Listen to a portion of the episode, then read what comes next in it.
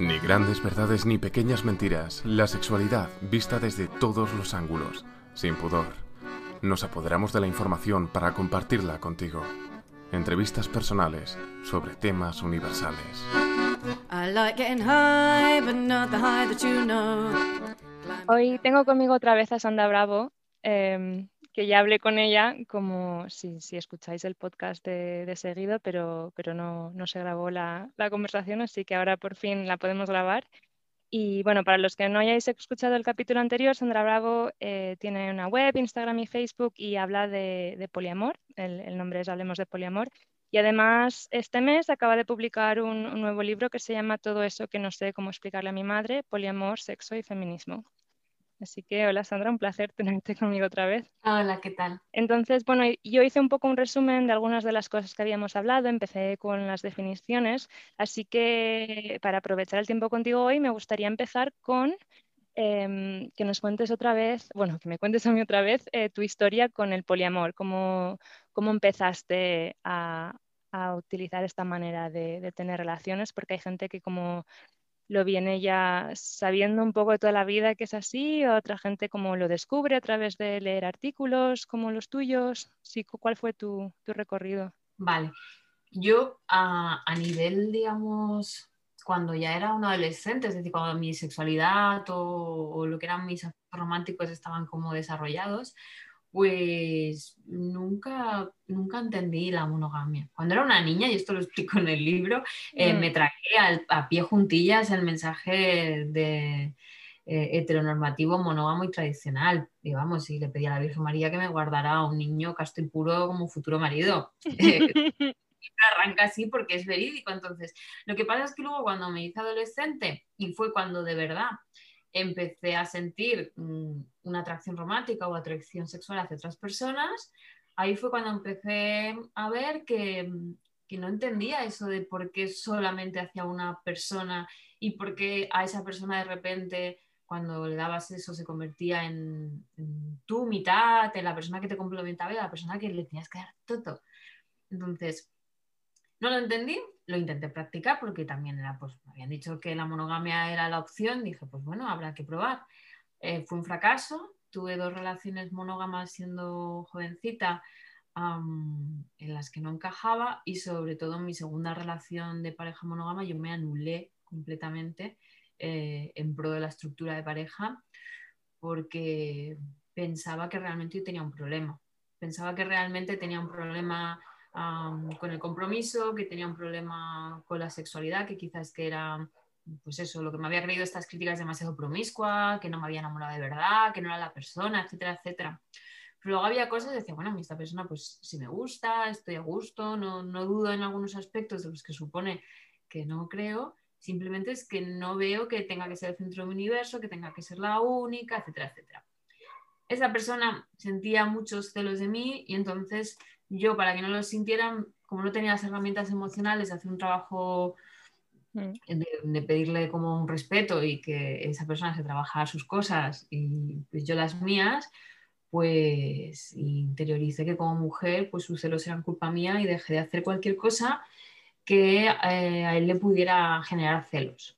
Mm. Entonces, pues eso, aquí donde me veis haciendo un proyecto de divulgación y como en plan hablando de estos temas, también pasé por ese aro de, anulación, de renuncia y, de dejarlo todo por, una estructura de pareja monógama que jamás eh, me, me aportó nada.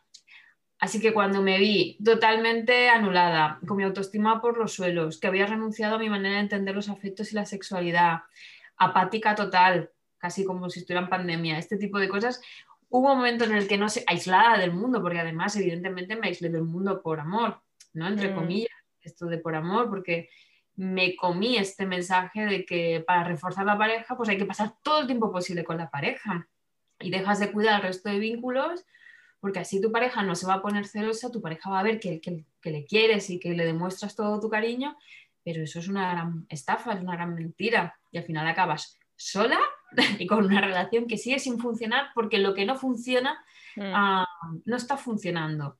y además estás intentando encajar una estructura mm, de pareja que no va contigo. En ese momento yo ya me veo como muy dolida y dije, bueno, mm, hasta aquí, basta ya de faltarme al respeto. Tuve no sé dónde me vino una iluminación de decir, basta, porque como mm. ya repito, me había aislado y eso es un tema importante. empecé a buscar en internet porque todo mi círculo era monógamo y, fue cuando empecé a dar con las primeras fuentes en inglés sobre temas de no monogamias, con Brigitte Basallo, Golfos con Principios. Mm. también a nivel más práctico, parecía que como la práctica o, los grupos, al menos lo que yo di inicialmente, era como todo el tema del mundo swinger, que luego tampoco fue un lugar en el que yo me encontré a gusto. Y rascando por un lado, por otro, Barcelona en aquel momento también estaba bastante en boga todo lo que eran fiestas fetis, eventos como para, para, practicar la sexualidad en grupo, cosas así que empezaba un poco a rascar por muchos lados. Y fue cuando empecé a aprender a, a conocerme un poquito mejor en muchos aspectos que no había cuidado cuando empecé a conocer a gente con inquietudes más afines, cuando empecé a leer eh, artículos eh, pues más académicos o de activistas que, que, demostraban que esto que me pasaba a mí pues no era solo a mí, sino que es un tema que, que le atraviesa a mm. muchas personas y que tiene un nombre y que de repente es lícito y que está bien. Y toda esta amalgama de cosas fueron las que me fueron llevando a, a romper con la monogamia y a poco a poco ir encontrando mi camino. Todo pasando por diferentes etapas, con pues, los errores, los batacazos y todas estas cosas que te pasan. Pero a partir de ese momento, a partir de aquella ruptura de decir, basta ya de faltar más respeto, respiré y empecé como a, como a salir del pozo. Para mí fue un punto de inflexión muy importante. Mm. Y ya que hablas de errores, me pregunto cuáles crees que han sido tus errores principales en el proceso de, de aprender sobre y experimentar con la no monogamia y también porque supongo que al tener redes sociales y escribir también te, la gente te contesta, tienes conversaciones, ¿no? Eh, que cuáles, si ves que tus errores principales se concuerdan un poco con los errores de los demás o si pues estoy asumiendo que quizás hay como errores generales que todo el mundo comete, igual es más variado que esto.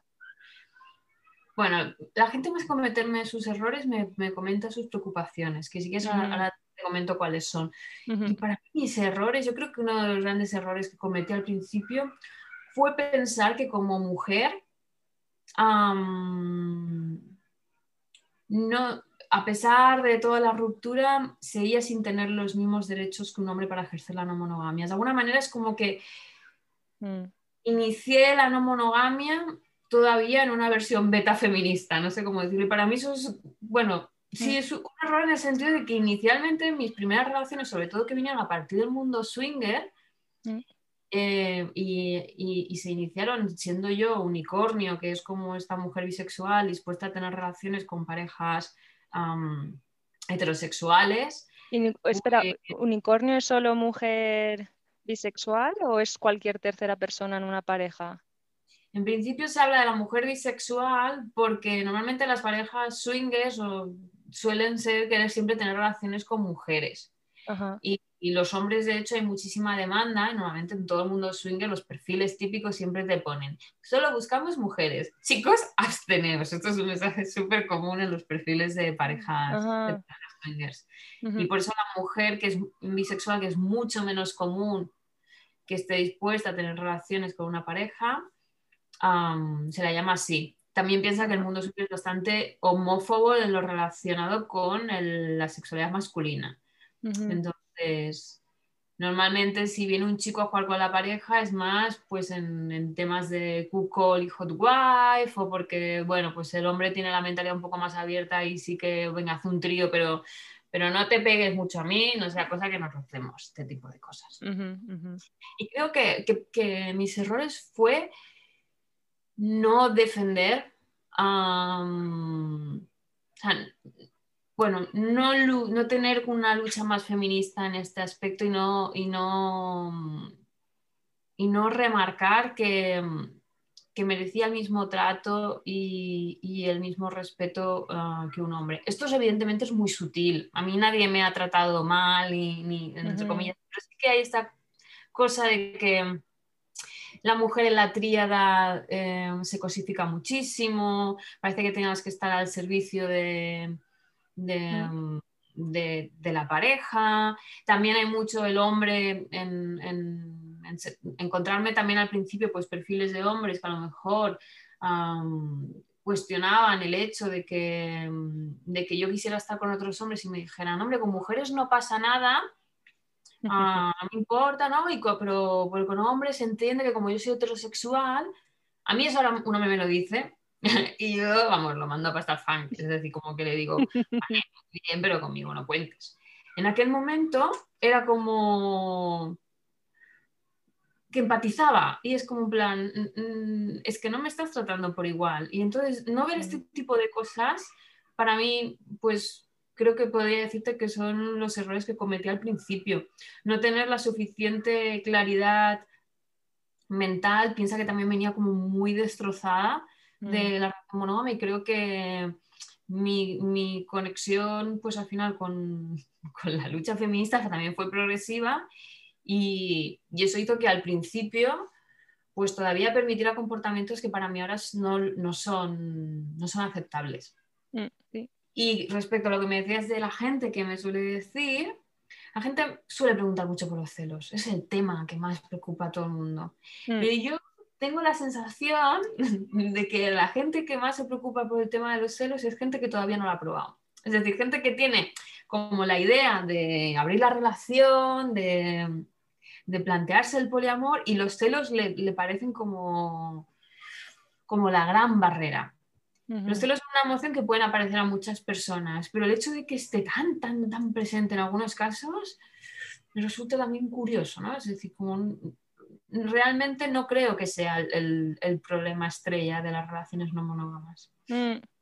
¿Cuál, ¿Y crees que hay uno?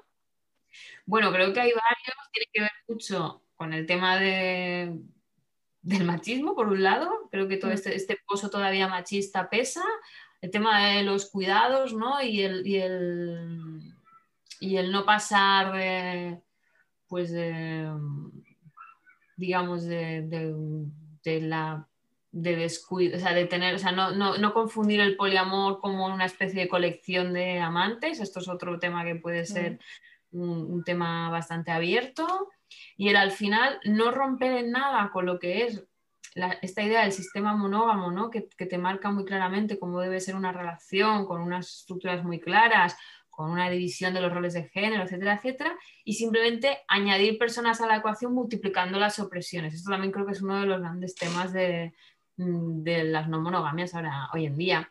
El hecho de no cuestionar lo dado y simplemente sumar personas, sumar parejas que eso de innovador tiene muy poco. Entonces yo creo que los... Y luego está un tema de agenda en un mundo tan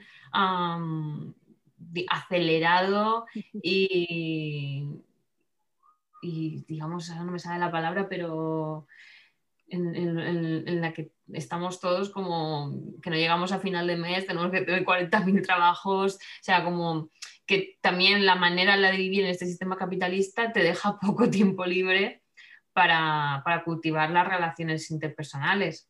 Las mm. personas con más privilegios, entre ellos el económico, evidentemente tienen más tiempo libre para dedicar a otras cosas. Pero cuando a lo mejor estás súper precarizada, ¿qué te vas a poner tú a tener atender relaciones así como sexoafectivas y estás pensando en las cosas más básicas? Todas estas cosas que se habla menos, para mí son mucho más importantes. Mm. Sí, recuerdo que cuando hablamos eh, la anterior vez, eh, me gustó mucho ver si puedes volver a comentar la idea de em, cómo plantearse qué privilegios tenemos cuando entramos en pareja, porque según el balance de privilegios entre las dos o tres o las que sean personas, eh, habrá más miedo, seguridad de, sacar ciertos temas o conversar ciertas cosas. Hmm. Em, ese es un, tema súper importante porque al final todas las personas somos un compendio de, privilegios y opresiones. Y creo que es importante que, las analicemos ¿no? y que intentamos entender en qué escala de privilegios y opresiones nos encontramos cada una y con qué tipo de personas nos relacionamos también en, este aspecto. Por ejemplo, yo siempre digo, yo, yo soy una persona muy privilegiada. ¿Por qué? Porque soy una persona blanca, soy una persona cis, ah, tengo una belleza que se considera que es deseable, ¿no? porque es normativa, ah, tengo habilidades comunicativas, vengo de una familia de clase media, pero me he podido formar y he tenido acceso pues, a, a una educación superior, no tengo ningún tipo de lo que se llama diversidad, aunque creo que todas las personas somos diversas, pero esta etiqueta ¿no? de la diversidad eh, funciona a lo neuronal, una serie de cosas que hacen que en un mundo racista, capacitista, etcétera, pues me posicionen mm. bastante bien. Tengo mm. otras opresiones, como el hecho, por ejemplo, de ser mujer, que es un gran, es un gran tema también en, estos aspectos, ¿no? O el, o el, que mi vida es bastante precaria, porque todavía a día de hoy es como muy difícil pues bueno, eh, vivir dignamente, al menos para mí. Pues todo este tipo de cosas, esta amalgama hace que si yo me relaciono, por ejemplo, con una persona eh, pues, negra, por poner un ejemplo, transexual, con muy precarizada económicamente y con una diversidad ah, neuronal, no estoy en el mismo, o sea, no, partimos del mismo punto de, no, no, estamos en la misma posición. No mm. hay un, terreno de juego eh, equitativo. O si yo me relaciono con un tío blanco con mucha pasta, eh, con, yo qué sé, el empleado de estos del mes, super líder y, que todo suye, tampoco estamos jugando el mismo terreno de juego. Por tanto, eh, saber desde qué punto de partida estamos es importante porque a la hora de negociar cosas, de hablar, de comunicarnos, de relacionarnos, no juegas con el mismo poder. Y si tienes más capacidades comunicativas que otra persona, ah, pues eso, en vez de utilizarlo para manipular a otra persona, lo suyo sería que las pusieras al servicio de la comunicación entre las dos, entendiendo que a esta persona le cuesta más porque no tiene las herramientas, porque a lo mejor es muy tímida, por lo que sea. O si ves que en cierto aspecto esta persona pues no tiene la misma seguridad que tú porque tiene un cuerpo que está leído como no deseable, pues entender que a lo mejor le pueden em, aparecer ciertas inseguridades y tener una mayor empatía y no ponerte al mismo nivel de si yo no las tengo, tú tampoco las deberías tener, trabájatelo, porque eso es como tirarle una piedra. Creo que hay momentos en los que también tenemos que ver eso, el lugar desde el que se habla y, cómo estamos configuradas, los ejes de, poder ¿no? que, nos mm. atraviesan, porque porque si no estamos obviando el contexto y parece que nos relacionemos en la nada. Y eso no es así. Mm. Y esto influye todavía más cuando nos relacionamos en marcos de relación que no hay referentes, que no hay patrones em, y que todo está como por acordar, porque entonces quien tiene más poder puede jugar mucho a su favor y decir, bueno, sí, vamos a tener el tipo de relación que a mí me da la gana, te lo voy a vender como el poliamor ideal y si tú no encajas, ah, se siente porque es que no eres lo suficientemente guay. Trabájate de tus celos, tus inseguridades y tus mierdas. Y eso no va así. O cuídate porque estás todo el día demandando. Eso no va así. O sea, creo que todo el mundo tiene que poder expresar sus límites y los límites personales de cada persona se tienen que respetar en todo momento pero hay que tener eh, ese, tipo de cosas en cuenta. Y si no nos queremos relacionar con alguien porque, no sé, porque nos supone mucho estrés relacionarnos con alguien con la autoestima muy baja, pues lo decimos, lo reconocemos con cariño y nos vamos. y mm. no estamos ahí como haciendo un tiro y afloja. Hay momentos en los que, pues si no se puede, por lo que sea, una retirada a tiempo, un cambio en el marco de la relación es una manera de cuidar a la otra persona. Mm. Sí, Sí, porque mm, parte de lo que estás diciendo en cuanto como el tema de los celos o esto de es lanzar una piedra, ¿no? Decirle algo, esto es tuyo, apáñate y a ver, solucionatelo tú, ¿no? Como que entenderlo en el contexto de los privilegios que estamos teniendo, pero igualmente sin los privilegios también como que a veces mm, tengo entendido que dentro del, del poliamor a veces se puede llegar a un individualismo de yo lo mío y lo tuyo tú te lo trabajas tú, si tienes celos tu problema, aunque sea independientemente de, de, otras intersecciones de privilegio. No sé cómo lo ves tú ahora, si esto es así o... yo creo que esto más el poliamor es la persona, es decir, al final también esto le puede pasar a una relación monógama que uno le diga, oye, esto es mm. tu la tú. Creo que esto tiene que ver mucho más que con el modelo de relación, con cómo estamos educadas eh, mm. socialmente a ser personas que compitamos entre nosotras, a ser siempre la mejor versión de, a mm. tenerlo todo resuelto, a no mostrar nunca ningún tipo de vulnerabilidad, ningún tipo de emoción negativa y entonces muchas veces pues a no querer a, asumir que los cuidados es una carga, etcétera, etcétera, muchas veces es como, bueno, yo estoy perfecta, pues ya te apañalas tú, pero esto yo creo que puede pasar en un mm. tipo de relación que en otra. ¿Qué puede pasar en el poliamor? Pues que a lo mejor una persona, si, tiene una relación que le funciona bien y otra que le cuesta, pues aquí tire pelotas fuera y se, y se resguarde la otra. Pero vamos, esto no, no creo que sea un tema del modelo de relación, sino de, de la ética y, de, digamos, de los escrúpulos y de muchas cosas de la persona. Que mm.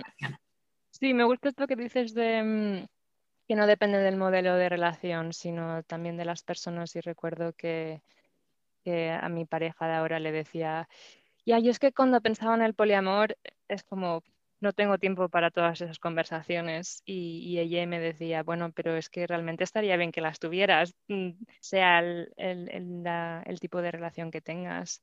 Porque con la monogamia lo que pasa creo un poco como lo, que incluso la gente que prefiere la monogamia puede aprender del poliamor, es un poco a, hablar todas las cosas que se asumen, que esperamos que la otra persona nos va a dar o no, o realmente igualmente hablar. Cuánto tiempo queremos pasar juntos o juntas, cuánto tiempo eh, queremos hacer las vacaciones juntas o no, o cuánto nos relacionamos con la otra familia, todas estas cosas que se asumen como, me gustan, hay unas personas que hablan, eh, John and Justin, hablan de la, mm, del escalator en inglés, como la, escalera mecánica de las relaciones, ¿no? Como primero vas a citas, luego tienes sexo, luego te pones a vivir juntos, luego te casas, luego tienes niños, te compras la casa y como que siempre va así, que a veces puedes subir y bajar o, quedarse en un escalón solo.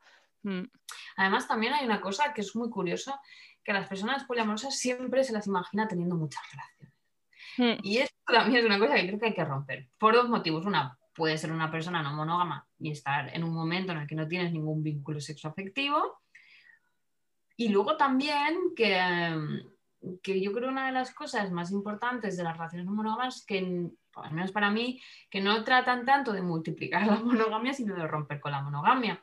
Por mm. tanto, a lo mejor puedes tener vínculos uh, como algunos sexo afectivo y tal, y que el resto sean más vínculos como de amistad con un toque de erotismo o de diferentes tipos de cosas, que no siempre es como una persona con tres parejas o con dos parejas. Mm. También es verdad que el poliamor es como un término paraguas, ¿no? Que eso ya lo dijo un poco, supongo que lo hablarías cuando hiciste como el resumen, que se suele utilizar como para meter ahí en el saco todo el tema de no monogamias pero es que mm, no necesariamente una persona poliamorosa está en relación, porque puedes creer en el, proyecto y en este momento no querer estar relacionada con nadie, y sigue siendo poliamorosa, ¿no? Mm. O, puedes tener pues, una única relación y ser poliamorosa y no ejercer como otras cosas porque no te apetece y eso no te quita tu condición de no monógama o puedes tener un modelo en el que tengas relación, las personas asexuales y románticas que son no monógamas. Mm. Las tenemos, también es un buen ejemplo visibilizar estas realidades para ver que no todos los modelos eh, es esta idea de la monogamia multiplicada. Esto creo que también es importante para, para, visibilizar como muchas otras realidades y no solo esta que siempre se enseña en los medios de comunicación, que es la trieja, eh, hombre, mujer, mujer, que empezó como una pareja monógama, que luego conocieron a Patatita y, se la llevaron a casa y están súper felices los tres. O estas cosas, ¿no? Porque, porque hay mucha más vida más allá de este tipo de modelos y de, y de ese tipo de poliamor. Sí, ¿no? Y que hay, mucha, muchísima variedad de hacer las cosas eh, y, de, estructuras relacionales y que sí, cuando alguien nos dice que practica el poliamor o, la no monogamia, es, ¡ay, qué interesante! Y em, cómo es esa realidad para ti, ¿no? Eh, específicamente para ti esto, cómo se manifiesta o cómo, cómo lo vives. Y esa pregunta es mucho más interesante que la típica que nos enfrentamos siempre de cuántas parejas tienes. Y es una pregunta y así me la hacen, digo paso palabra, porque no tiene ningún sentido para mí. sí. Porque claro, define pareja, ¿no? Que se define por, por pareja y bueno, y todo eso, ¿no? Exacto. Y, bueno, como, como acabas de publicar el libro hace, hace bien poco, me pregunto si tendrías ganas de contarnos un poco cómo, cómo salió esta idea, por qué decidiste hacer un libro y también cómo está siendo recibido.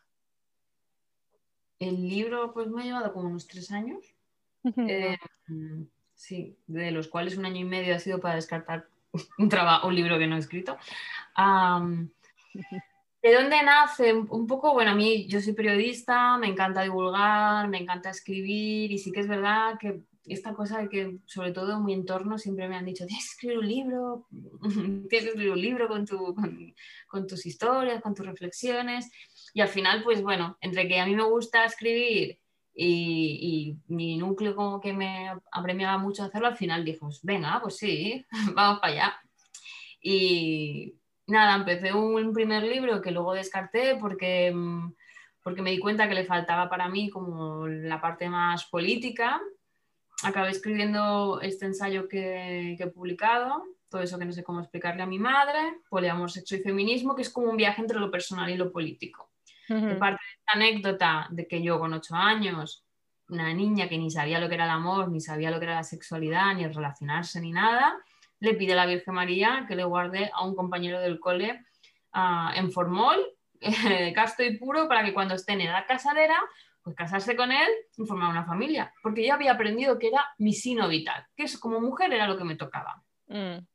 Entonces el libro parte de aquí y parte de, bueno, yo también, viniendo de una familia tradicional de clase media, de izquierdas, ¿no? de la España de la transición, pues llega un momento en que cuando empiezo a crecer me doy cuenta de que nada, lo que me habían educado iba conmigo, que no lo entendía, que no me, que no mm. me cuadraba. Lo que os he explicado antes, ¿no? Todo este proceso de ruptura, bla, bla, bla, bla, bla. Entonces, el, el, libro arranca un poco con esta historia personal y luego voy analizando temas como, como por ejemplo, la, la mujer como sujeto sexual, que es uno de los capítulos, hablo de, de, de mi concepción del feminismo, de, cómo también durante mucho tiempo pensé que para ser feminista tenías que ser una académica del feminismo y entonces me sentía como muy insegura para aportar mi visión porque decía, claro, pues es que yo, ostras, no, es, no escribo artículos sobre esto, no, no, me sé las novelas de Virginia Woolf de memoria. Eh, Frida Kahlo la conozco de, de Raskis porque sale por todos lados, pero tampoco soy súper fan. Entonces decía, no soy suficientemente feminista, ¿no? también es un libro donde me abro bastante en canales, también en muchos miedos y en muchas cosas que me atraviesan. Hablo también pues mm, de temas como evidentemente del amor romántico, del poliamor, de cómo todo esto está construido y nos condiciona. Y voy intentando como, como lanzar preguntas y todo esto tiene también como un cierre de al final todas estas reflexiones sobre el amor, la sexualidad, el feminismo, etc. que a mí me, me, me, conforman y definen mi identidad, todo esto me ha alejado muchísimo de mi familia de origen es la que me enseñó indirectamente en el contexto en que yo nací, pues es otro mensaje que yo había eh, remarcado con ocho años. Entonces, como el final, el cierre del libro es lo más importante de esto, como le explico yo esto a mi madre. Es un cierre en el que un poco hago también como, como un, guiño, le hago un guiño a mi madre, hay un, cierre con ella. Yo no he salido del armario con el libro, o sea, yo ya había salido del armario con mi familia. Mm. Aún así, el libro pues me está, me está causando, bueno, mi madre está muy enfadada, mm. está en un viaje emocional bastante duro en el que el primer día me dijo, hija mía, no sé cómo puedes pensar que yo no me siento orgullosa de ti, yo me siento súper orgullosa de ti y tal, y cuando empezó a leer, mandó un mensaje, me dijo, tienes razón, no me gusta nada tu libro y, está enfadada. Mm. Está muy enfadada porque no es capaz de asumir todo lo que pone ahí. Mm. Y yo lo entiendo, le acompaño en su dolor, pero también para mí este mensaje es una manera de decir que ninguna madre o ninguna mujer se pueda sentir culpable por ser como es. Y mm. es como también mi, mi intención con este libro es visibilizar realidades, evidentemente, pero también ayudar a cambiar el mundo para que esto no pase. Mm, Para que una persona no se tenga que avergonzar de quién es por el hecho de no encajar en la norma. ¿No? Porque al final yo me he sentido avergonzada, he vivido en el armario durante mucho tiempo. Mm. Y he tenido la suerte que con 17 años me fui de casa y entonces pues yo pues he tenido un armario, pero claro, he hecho mi vida porque vivo desde los 17 años, vivo sola mm, y fuera de, de mi ciudad natal, pero aún así, pues es duro durante muchos años no explicarle a tu familia quién eres y tener como una especie de doble vida rollo Superman, ¿no? Que te pones la, la capa para estar por otros lados y cuando no, eres Clark Kent. Ay, no eres Clark Kent, no, bueno, ya no me acuerdo los nombres, pero ya me entendéis. Sí, sí, sí. ¿Y cómo, cómo fue? Porque para mí tanto, digamos, salir del armario con, con el tema de empezar a probar el poliamor, tanto como también a la misma todo de una, eh, a- abrir mi sexualidad de heterosexual a, a- a bisexual o pansexual, eh, tuve la suerte de, de ser- de que se fue acogido con mucho cariño y mucho, pues si eso es lo que tú quieres, cariño, muy bien, y lo que tú quieres, bien hecho está. Y me pregunto cómo fue para ti. Imagino si tu madre está dolida con el libro, cómo es, no fue un proceso fácil. Claro, mi madre, a ver, yo supongo que, o espero que se le pase, am, pero esto, bueno, va a generar una, una herida que no sé hasta dónde va a llegar. Yo cuando salí del armario, mi madre no lo llevó bien y no lo aceptó. Lo que pasa es que, ¿sabes qué hizo mi madre y mi familia? Volverme a meter Mm. en el armario, hacer como que se Mm. habían olvidado, como me he olvidado Mm. lo que me has explicado. Como vivimos lejos, yo te sigo leyendo en clave monógama y heterosexual, Mm, no escuchaba nada, ¿no? Y entonces era como, para mí el libro era una manera de decir, no me vas a volver a meter en el armario. Mi madre al final, de alguna manera indirectamente, es como que me vino a decir, está muy bien que quieras hacer lo que te dé la gana, pero no hace falta que lo expliques. Ajá, Porque también la vergüenza de decir, si eres rarita, pero nadie lo sabe, pues puede- podemos seguir vendiendo la idea, la imagen de que tengo una hija normal, heterosexual, monógama, simplemente es que no asienta la cabeza, ¿no? Pero es que ahora yo he publicado un libro que se está leyendo mi madre, mi tía, mi tía segunda, mi prima del pueblo, la señora de más allá. Soy de un pueblo de 3.000 habitantes de Alicante. Es que les veo comentando el libro como quien comenta la última temporada de Netflix. Entonces, como eh, la vergüenza, el pudor de que tu Mm, se está exhibiendo públicamente, está haciendo bandera de algo que para ti es muy doloroso y que no consideras normal. mm, Esto es lo peor de todo. Para, Ujú. para, yo sé que esto es lo que más le duele a mi madre. Y luego cruzarse con mi tía o con no sé quién y saber que ha leído lo mismo que ha leído ella. Sí.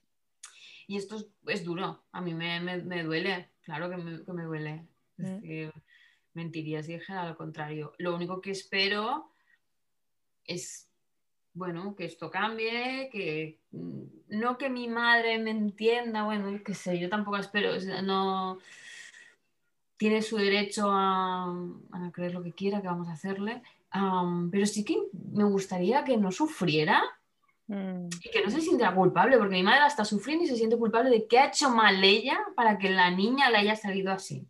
¿En qué momento se torció la cosa con lo bien que iba la niña, con sus ricitos de pequeñita, lo mona que era, y ahora mira lo que me ha salido?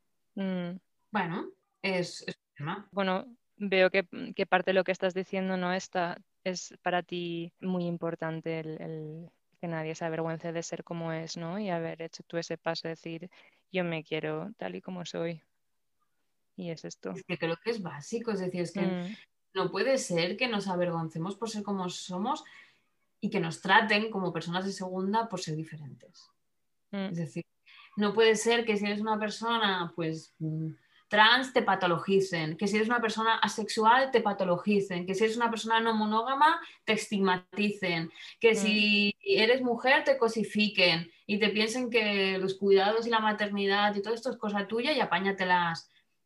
Ah, que los privilegios ya no los quedamos los tíos. O sea, hay una serie de cosas que no puede ser que sigamos como oprimiendo, eh, violentando, estigmatizando y poniendo la etiqueta de enfermo. O sea, ¿quién tiene derecho a decir qué es válido y qué no? ¿De qué manera se puede amar y de qué manera no se puede amar? O sea, esta gente que, que marca cómo se puede amar, para mí, es la, la gente que no sabe amar, porque en el momento en que que tú estás poniendo cortapisas al amor de otra persona o a la Mm. identidad de otra persona o a lo que sea de otra persona. Hay mucho miedo. ¿no? La humanidad, es decir, ¿qué más te da a ti? Que otra persona sea, sea libre y, y quiera cuantas personas quieran de la manera que quiera y tenga el color de piel que le dé la gana y sea mm, hombre, mujer o una patata, como si se quiere identificar con nada. Y es decir, ¿qué más da? ¿Qué- o sea, ¿Quién somos para, o sea, en vez de cuidarnos, apoyarnos, trabajar la interdependencia, etcétera, etcétera, es como que vamos a la competencia y cómo manera de competir es pisoteando y diciendo, esta persona no es válida. Tú, le pongo la etiqueta de no válida. Bueno, yo creo que para esto parte de mucha inseguridad, ¿no? De necesitar poner a las otras personas por debajo para, para que signifique que tú estás en, bueno, es mi teoría, en una de mis teorías, que tú estás en lo superior, ¿no? Si otras personas las puedes calificar como por debajo o no normales. Mm. Bueno, em, creo que vamos a, ir acabando y, y quizás para acabar, eh, si te parece, em, porque, bueno, yo he leído un poco em, eh, las redes y tal y, y- y- y tra- tratas temas muy variados del poliamor. ¿no? Como comentas desde, supongo que debes hablar de los celos, como a conceptos específicos como el metamor o, o ¿no? Cosas muy variadas. Me pregunto ahora mismo cuál, si hay algún tema o concepto específico que te está suscitando más interés o reflexión ahora mismo.